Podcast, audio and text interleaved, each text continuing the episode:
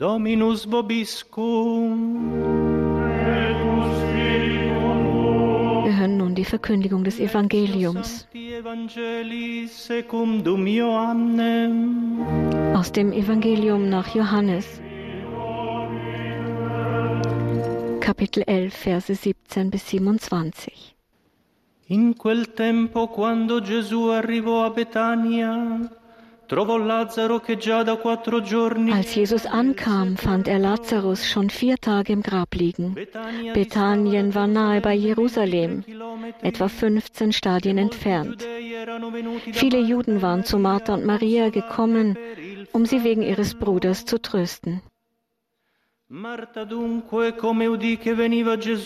Als Martha hörte, dass Jesus komme, ging sie ihm entgegen.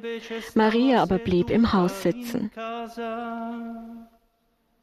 Martha sagte zu Jesus, Herr, wärst du hier gewesen, dann wäre mein Bruder nicht gestorben.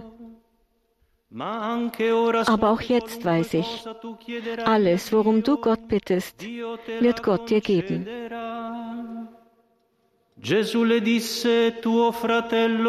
Jesus sagte zu ihr, dein Bruder wird auferstehen.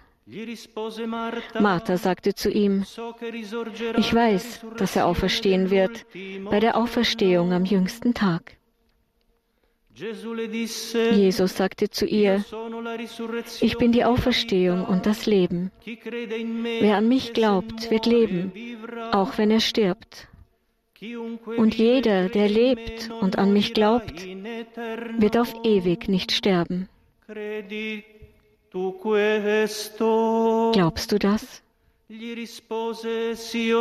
Martha sagte zu ihm, Ja, Herr, ich glaube, dass du der Christus bist, der Sohn Gottes, der in die Welt kommen soll. Verbum Domini.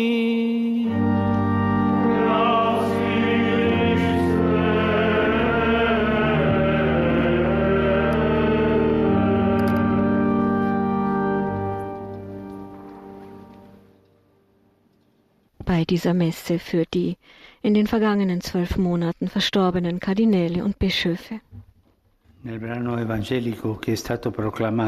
In der eben verkündeten Stelle aus dem Evangelium teilt Jesus eine feierliche Selbstoffenbarung mit. Ich bin die Auferstehung und das Leben. Wer an mich glaubt, wird leben, auch wenn er stirbt. Und jeder, der lebt und an mich glaubt, wird auf ewig nicht sterben. Das große Licht dieser Worte überstrahlt die Dunkelheit der tiefen Trauer über den Tod des Lazarus.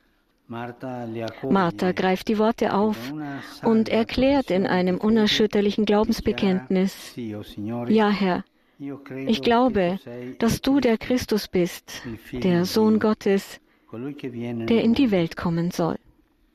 Die Worte Jesu lassen Marthas Hoffnung aus der fernen Zukunft in die Gegenwart übergehen.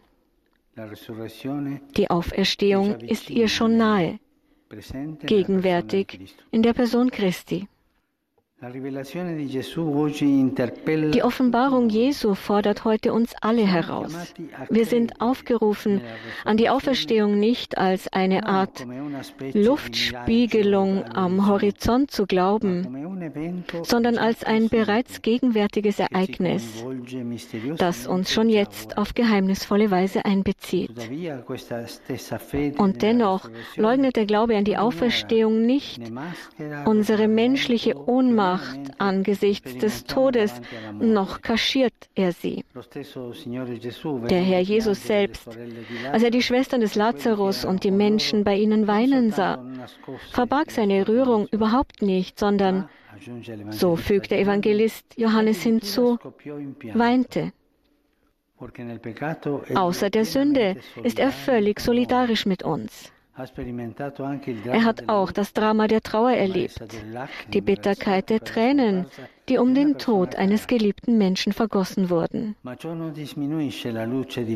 Doch dies schmälert nicht das Licht der Wahrheit, das von seiner Offenbarung ausgeht, für die die Auferstehung des Lazarus ein großes Zeichen darstellte. Heute also sagt uns der Herr noch einmal, ich bin die Auferstehung und das Leben. Und er ruft uns auf, den großen Sprung des Glaubens zu erneuern, indem wir schon jetzt in das Licht der Auferstehung eintreten. Jeder, der lebt und an mich glaubt, wird auf ewig nicht sterben. Glaubst du das? Wenn dieser Sprung erfolgt, dann ändert sich unsere Art, wie wir über die Dinge denken und sie sehen. Das Auge des Glaubens sieht, da es über das Sichtbare hinausgeht, in gewisser Weise das Unsichtbare. Jedes Ereignis wird dann im Licht einer anderen Dimension, nämlich der Dimension der Ewigkeit bewertet. Eben das geht aus dem Abschnitt aus dem Buch der Weisheit hervor. Der vorzeitige Tod eines Gerechten wird aus einer Perspektive gesehen, die sich von der gewöhnlichen Sicht unterscheidet. Er gefiel Gott und wurde von ihm geliebt. Da er mitten unter Sündern lebte, wurde er entrückt, damit nicht Schlechtigkeit seine Einsicht verkehrte und Arglist seine Seele täuschte. In der Sicht des Glaubens erscheint der Tod nicht als Unglück, sondern als ein Akt der Vorsehung des Herrn, dessen Gedanken sich nicht mit unseren Gedanken abstecken, decken. Zum Beispiel weist der heilige Verfasser selbst darauf hin, dass gemäß der göttlichen Perspektive ehrenvolles Alter nicht in einem langen Leben besteht und nicht an der Zahl der Jahre gemessen wird. Graues Haar bedeutet für die Menschen Klugheit und Greisenalter ein Leben ohne Tadel. Gottes liebevolle Pläne für seine Auserwählten entziehen sich ganz und gar all denen, deren einziger Horizont die weltliche Realität ist. Daher heißt es, wie wir gehört haben, auf sie gemünzt, sie sehen das Ende des Weisen, verstehen aber nicht, was der Herr mit ihm wollte und wozu er ihn in Sicherheit brachte. Im Gebet für die Kardinäle und Bischöfe, die im Laufe des vergangenen Jahres verstorben sind, bitten wir den Herrn, uns zu helfen, das Gleichnis unseres Daseins recht zu betrachten. Wir bitten ihn, jene negative Wehmut zu zerstreuen, die uns manchmal befällt, als ob alles mit dem Tod enden würde. Es handelt sich um ein Gefühl fernab des Glaubens, das zur Angst des Menschen vor der Gewissheit des Todes hinzukommt und von dem niemand sagen kann, er sei völlig immun dagegen. Deshalb muss sich angesichts des Geheimnisses des Todes auch der Gläubige ständig bekehren. Jeden Tag sind wir aufgerufen, über das Bild hinauszugehen, dass wir uns instinktiv vom Tod als totale Auslöschung einer Person machen, über das für selbstverständlich gehaltene Sichtbare, über die zur Regel gemachten banalen Gedanken und die gängigen Meinungen hinauszugehen, um uns ganz dem Herrn anzuvertrauen, der sagt, ich bin die Auferstehung und das Leben. Wer an mich glaubt, wird leben, auch wenn er stirbt. Und jeder, der lebt und an mich glaubt, wird auf ewig nicht sterben.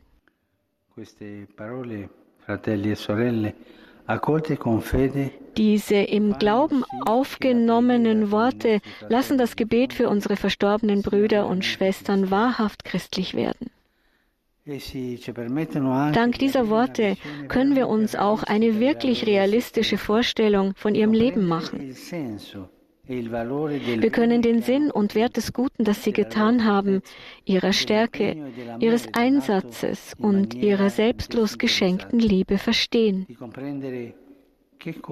Wir können verstehen, was es bedeutet, nicht nach einer irdischen, sondern nach einer besseren Heimat, nämlich der himmlischen zu streben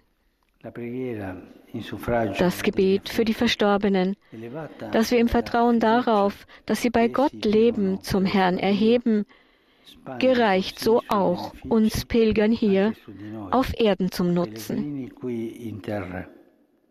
Es erzieht uns zu einer wahren Sicht des Lebens. Es offenbart uns den Sinn der Sorgen, die wir durchmachen müssen, um in das Reich Gottes zu gelangen.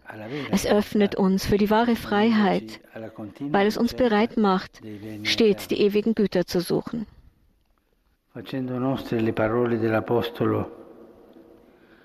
Mit den Worten des Apostels können wir auch sagen, dass wir zuversichtlich sind. Deswegen suchen wir unsere Ehre darin, ihm zu gefallen, ob wir daheim oder in der Fremde sind.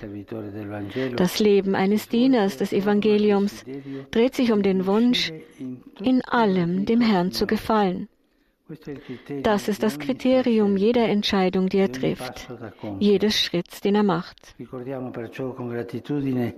Denken wir daher voll Dankbarkeit an das Zeugnis der verstorbenen Kardinäle und Bischöfe, die in Treue zum göttlichen Willen gelebt haben.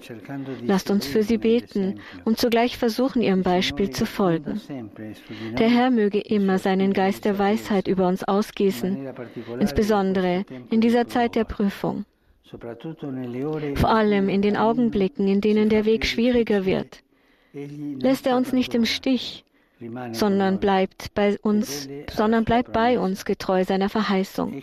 Und siehe, ich bin mit euch alle Tage bis zum Ende der Welt.